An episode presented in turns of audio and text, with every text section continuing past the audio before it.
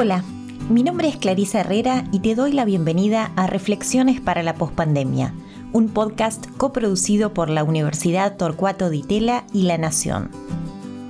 Este podcast se graba al final de casi un año de pandemia de coronavirus.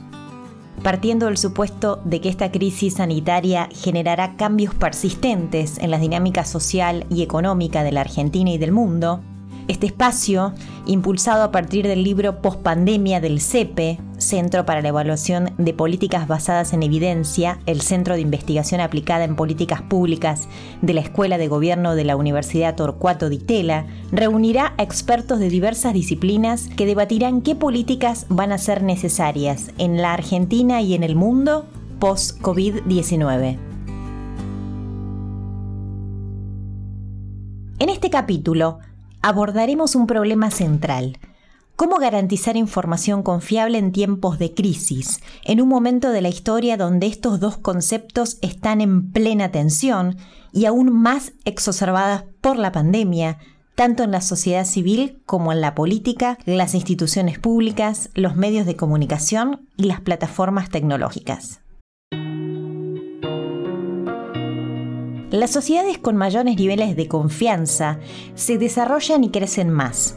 Esto vale tanto para la confianza horizontal, es decir, interpersonal, generalizada y fuera del círculo íntimo, como para la vertical, es decir, institucional.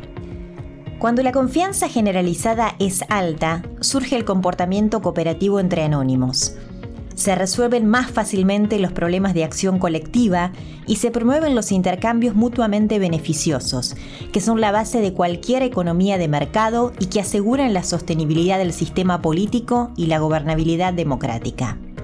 Ahora, ¿qué es lo que sucede con la confianza y estos lazos horizontales y generalizados durante la pandemia?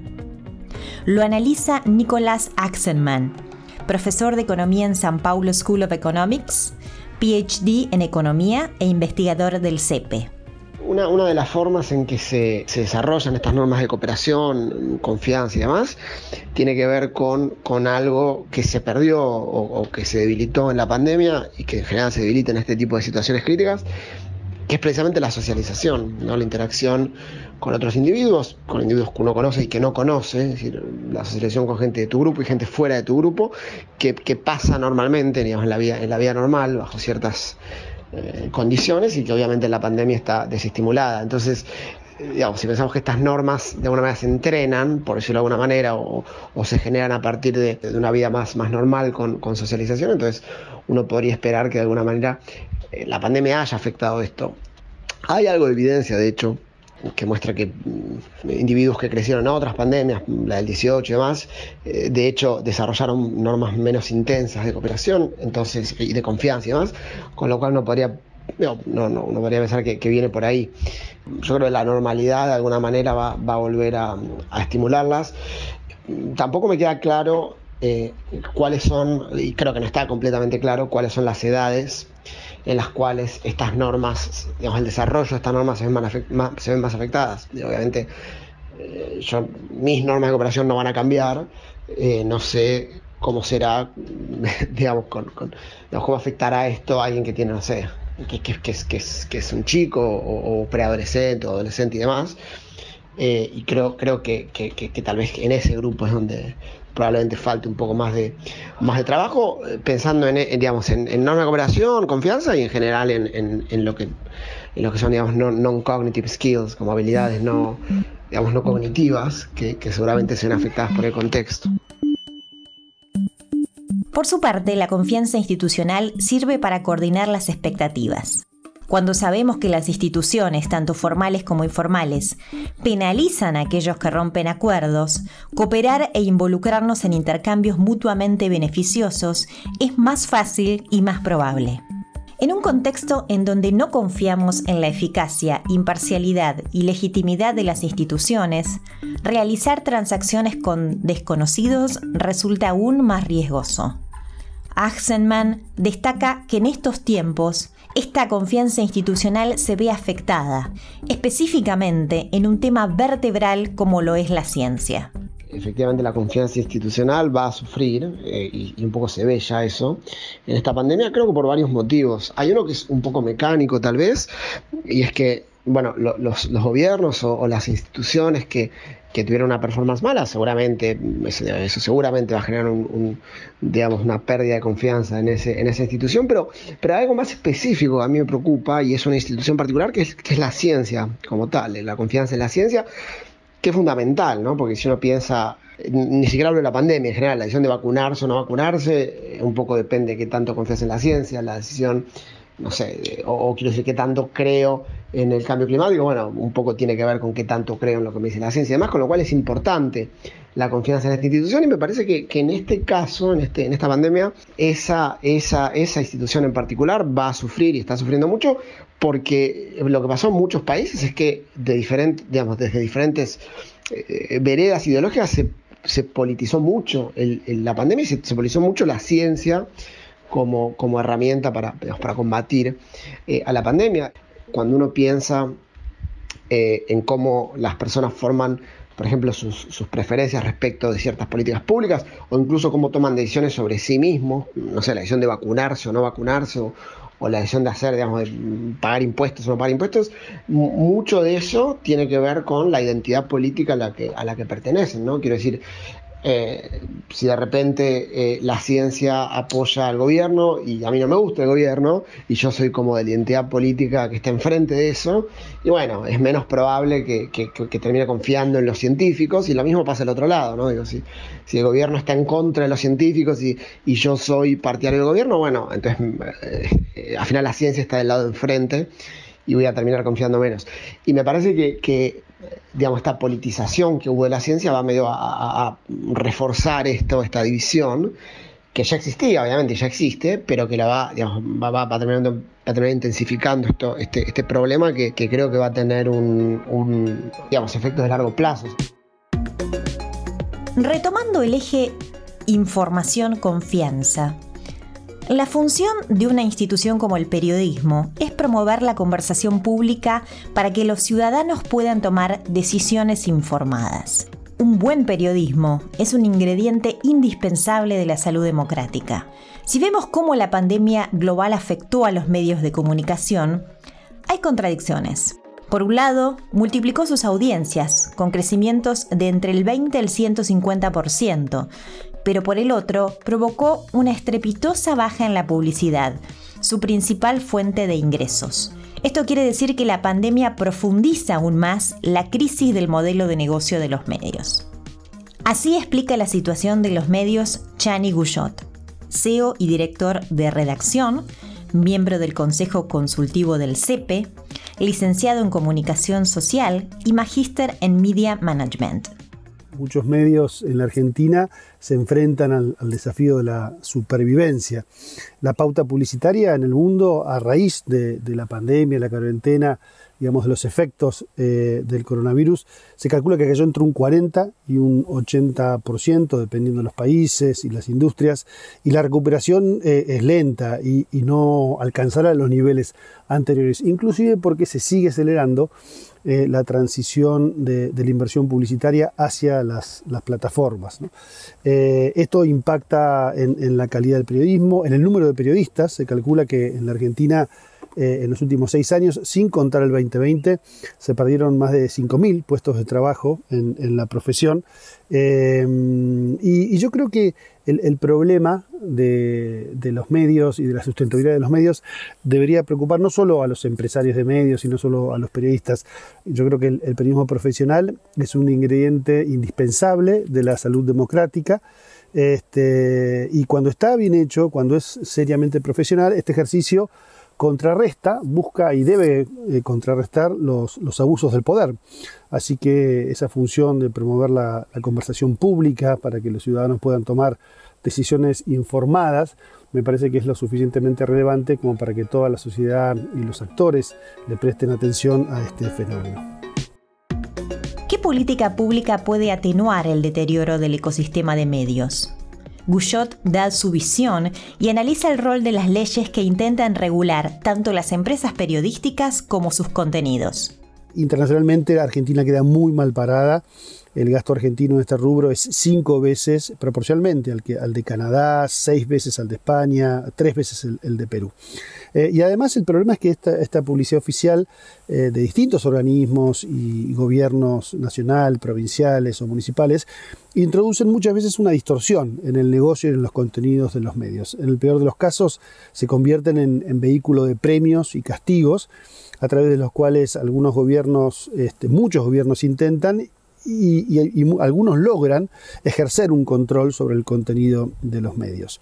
La Argentina, yo creo entonces, necesita una suerte de ley federal de publicidad oficial que regule el gasto de los fondos públicos en publicidad eh, y la relación entre los diferentes estados y organismos y los medios de comunicación. Y creo que esta ley federal de publicidad oficial debería regular fundamentalmente tres cosas. Por un lado, ponerle un límite al gasto de publicidad posiblemente con un porcentaje del gasto total de ese Estado, de ese organismo o de esa dependencia. En segundo lugar, establecer los criterios de distribución que impidan este, el, uso de ese gasto publicitario como una herramienta de disciplinamiento político. Eh, y por último, eh, una normativa que también limite el uso de la publicidad oficial para dar a conocer los actos de gobierno, que para eso está pensada, ¿no? y así se evite la propaganda política. Otro de los enormes desafíos que las democracias liberales enfrentan en el escenario de la pospandemia respecto del eje confianza e información es la aceleración de lo que podría denominarse la política de la información. La política de la información es una nueva forma de organización social alrededor de la producción de data algorítmica en base al aprendizaje automatizado, dominada en estos casos por las grandes compañías de plataforma digital. El avance de estos gigantes de Internet ya planteaba, previo a la pandemia, un interrogante central acerca de la presión que todo esto produce sobre el sistema político democrático. Hoy el fenómeno se agrava e incrementa por el uso de la tecnología de control y vigilancia en la contención de la propagación del virus. Un riesgo que plantea este escenario es el uso creciente de la predicción digitalizada como nueva forma de planeamiento económico y social. De esta forma lo explica Carla Yumatle, profesora invitada en el Departamento de Ciencia y Política y Estudios Internacionales UTDT, PhD en Ciencia Política de la Universidad de Berkeley. Hoy se discute el posible desplazamiento de los mercados en su concepción tradicional la concepción tradicional de los mercados eh, es mercado como mecanismo eficiente de asignación de recursos y preferencias individuales que está organizado a través del sistema de precios. Bueno, esa concepción de mercado parece ser sustituida por un sistema de información algorítmica monopolizada por los gigantes de Internet que mencioné antes, que podría ofrecer una forma de coordinación digitalizada mucho más precisa y eficiente que el sistema de precios. Algunos ejemplos de eso eh, serían eh, Google explotando información asimétrica eh, con una trazabilidad a tiempo real a través de distintos mercados que le provee, provee a Google una inteligencia de mercado prácticamente perfecta, mucho más perfecta, precisa eh, y rápida y eficiente que el sistema de precios. Otro ejemplo es que la venta al por menor cada vez más utiliza eh, reservas y pedidos online como el método para racionalizar el acceso a recursos escasos. Utiliza mucho más esa información que por ejemplo, incrementar los precios para eh, restringir el acceso a esos recursos. Otro ejemplo es eh, un mercado secundario a futuro que supuestamente se estaría desarrollando, que, es, eh, que sería una, una nueva forma de propiedad. Entonces Amazon a través de Alexa, pero Google tiene su propio device, su propio artefacto que creo que se llamaba AdSense, recaban eh, perfiles a lo largo del mundo de distintos consumidores, arman esos perfiles, arman esas pautas, esos patterns de consumo y los venden a distintas empresas que a futuro organizan su eh, esquema de producción en base a esos perfiles. Todo esto revive eh, un viejo debate en el cual no, digamos, no voy a ahondar en detalles, un viejo debate extremadamente conocido que se dio en la década de los 60 sobre eh, el cálculo socialista en relación a la Unión Soviética. En ese momento el debate eh, era sobre si era posible replicar la información que se generaba a través del mecanismo de mercados usando no el sistema de precios sino planeamiento central. Recabar tanta información desde un mega ministerio de producción eh, extremadamente poderoso que tuviera las herramientas para recabar toda esa información que en las sociedades occidentales la proveía el sistema de precios. Bueno, ahora la pregunta es similar, nada más que los actores son distintos y el tipo de información que está en juego es distinta. Ahora los actores son privados, son pocos privados, actores con su propia racionalidad, eh, económica, que es básicamente buscar su propio eh, interés individual, y además la información que está en juego es algorítmica que abre posibilidades eh, de manejo, de planeamiento y de proceso decisorio que no estaba disponible con la información tradicional. ¿Es posible mejorar o replicar la información que se genera a través del sistema de mercados? ¿Con qué consecuencias para el orden económico establecido?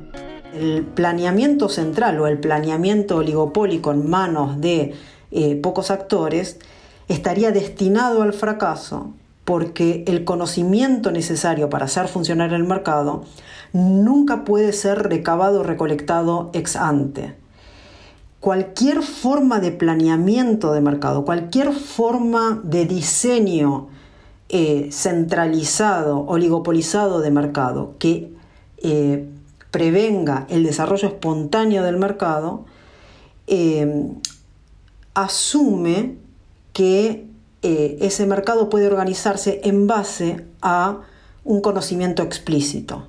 Ese conocimiento explícito que podríamos recabar a través de la información algorítmica es simplemente una parte ínfima del conocimiento que producen los mercados.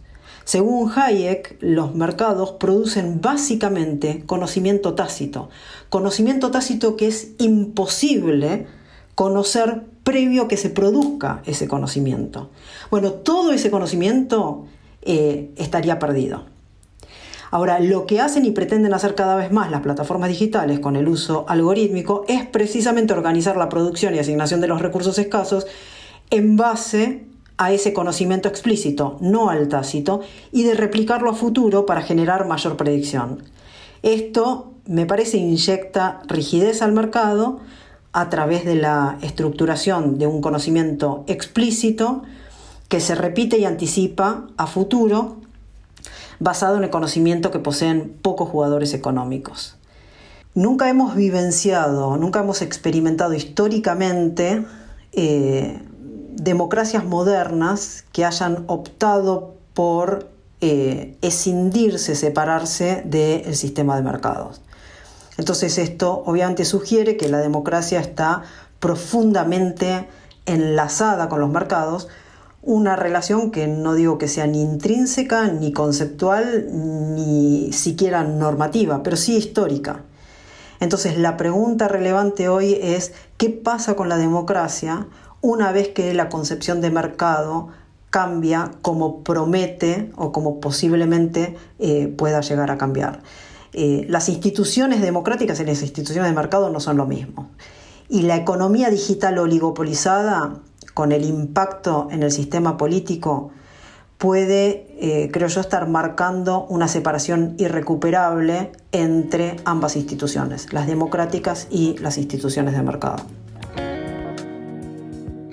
La autora Shoshana Zuboff afirma que nos encontramos frente a un nuevo tipo de modo de producción, un capitalismo de vigilancia con sus propios imperativos económicos. Según esta autora, Las grandes firmas tecnológicas extraen una cantidad de data personal más allá de la necesaria para facilitar los hábitos de los consumidores, lo que les permite modificar y crear comportamiento social. Google, Amazon, Facebook y Uber, entre otras, intentan constantemente maximizar esa plusvalía, infiltrándose cada vez más en la psicología individual y en los hogares. ¿Qué impacto tiene para la democracia el uso de estas tecnologías para vigilar a los ciudadanos? Uno es lo que podemos llamar desafección ciudadana, que es una sensación de los ciudadanos, de las personas que tienen poco o escaso control sobre las decisiones de su gobierno que demasiado poder está concentrado en las manos de élites, en este caso élites tecnocráticas, élites económicas, que no tienen este, accountability. Entonces hay una erosión del poder decisorio este, soberano. Dentro de instituciones políticas democráticas robustas, los ciudadanos tienden a, a a, preservar un sentimiento de control sobre sus vidas políticas, sobre su destino político, sobre su futuro compartido, este, digamos, una, sensación y un sentimiento de autodeterminación que eh, es erosionado por la eficiencia, la tecnología este, y la privatización de la gobernanza de eh, estos proyectos. Eh, en esa misma dirección, pero exacerbando esa tendencia, podríamos poner el, ejemplo del capitalismo autoritario con planeamiento centralizado de China. Eh, en ese caso hay otro ejemplo este, que no voy a detallar porque es ampliamente conocido, que es el de eh, el sistema de crédito social de China, que ha sido perfeccionado este, gradualmente incrementalmente.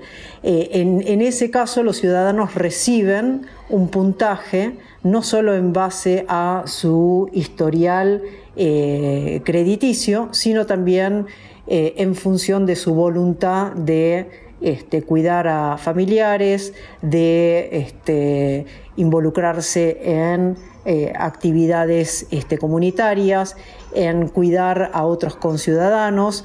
Este, y esos puntos este, después afectan la capacidad de tomar préstamos, comprar tickets de avión o de tren, este, obtener promociones, eh, eh, ascensos en el trabajo. Eh, entonces, en ese caso tenemos el poder de los algoritmos combinados con un Estado comprometido plenamente a la, vigilancia. Esta vigilancia tecnológica se exacerba en la pandemia. Así lo explica Yumatle.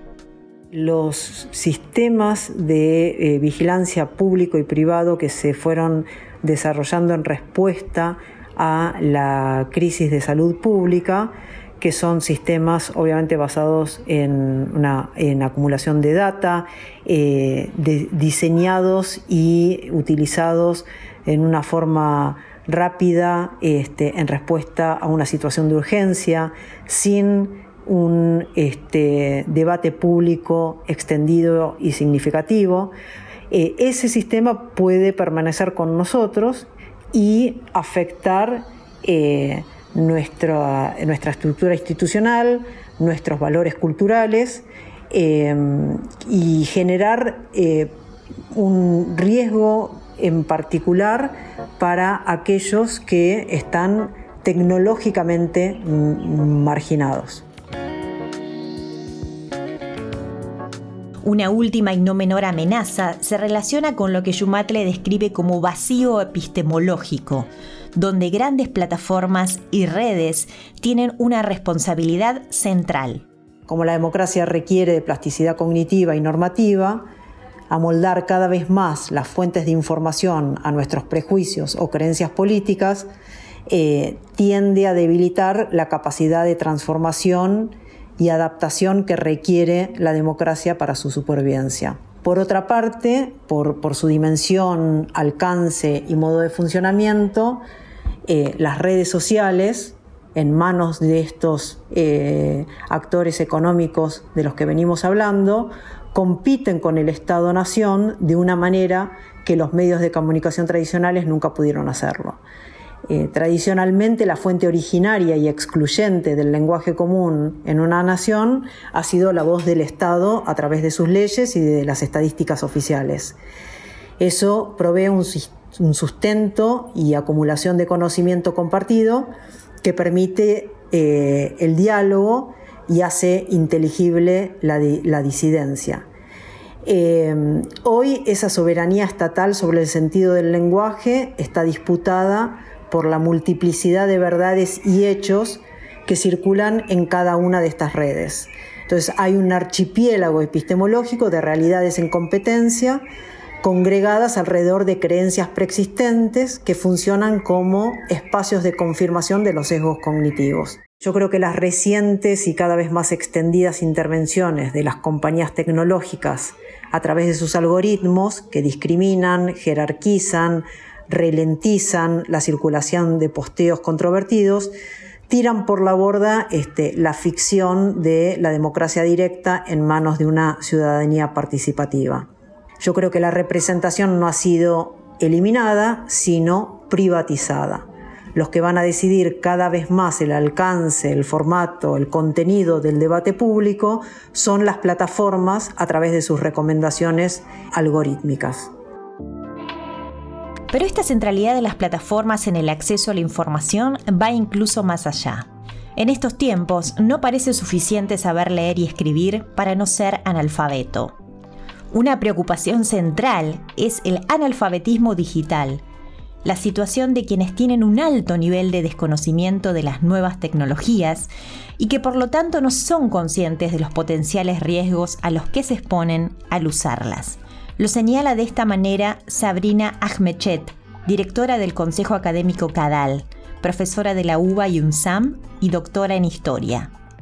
En este sentido, nosotros me parece que como usuarios informados sabemos que estamos aceptando ciertas condiciones que estas plataformas nos ponen para su uso, pero al mismo tiempo nosotros cuando eh, aceptamos bajar la plataforma, cuando lo hacemos, cuando instalamos Twitter, cuando instalamos WhatsApp, cuando usamos Facebook, eh, en realidad nuestro, nuestro objetivo está puesto en la comunicación con otros o no tiene que ver con, eh, con un tipo de contrato el que nosotros como usuarios asumimos, desde mi punto de vista equivocadamente, responsable porque privilegiamos el objetivo que nosotros queremos obtener de la aplicación frente a las condiciones que se nos están imponiendo. Y con esto no quiero decir que las condiciones sean terribles ni nada parecido. No, no estoy diciendo eso. Lo que estoy diciendo es que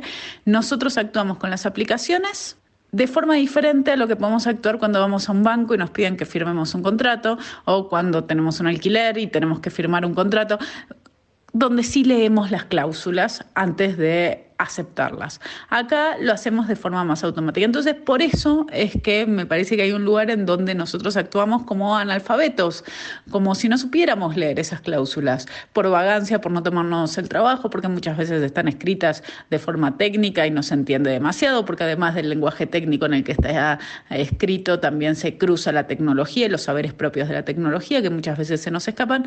Pero bueno, nos basamos en la confianza y le damos a aceptar sin que, sin que nos preguntemos un segundo sobre eso. Por eso me parece que es muy interesante lo que pasó con WhatsApp eh, en estas semanas y, y también es para pensar cuál es el rol que tienen las plataformas, en el caso de Twitter, a la hora de permitirle qué y cómo a los usuarios que de nuevo está todo estipulado en, las cláusulas que nosotros aceptamos, pero que muchas veces lo desconocemos porque en general no lo hemos leído. ¿Cómo podría revertirse esta situación desde las políticas públicas? Esta es la sugerencia de Ahmed mi propuesta es hacer accesible para el público general en, una página web o en algún lugar de, fácil acceso que todos los usuarios, que todos los ciudadanos podamos entrar, podamos ver exactamente cuáles son los derechos, las libertades que nosotros estamos cediendo y en qué porción cada vez que aceptamos eh, bajarnos una aplicación como Mi Argentina o como otras aplicaciones de las cuales hacemos uso eh, frecuentemente. Entonces, la política pública en sí en lo que consiste es en educar, es una propuesta pedagógica, en eh, facilitar información, hacerla accesible tanto poder llegar rápido y fácil a, esa información, como también que no sea un gran contrato larguísimo. Me parece que eso nos empoderaría muchísimo como usuarios al tomar realmente una decisión sobre si queremos o no queremos darle a una plataforma acceso a determinada información nuestra. Atravesamos tiempos inéditos y difíciles para el binomio información-confianza. Actores tradicionales más nuevos jugadores se suman a la opinión pública y promueven debates profundos y complejos sobre qué sociedades queremos construir. Momentos de crisis como los actuales son ideales para repensar y reflexionar que la confianza en las instituciones se cimenta sobre información fiable y reglas de juego democráticas.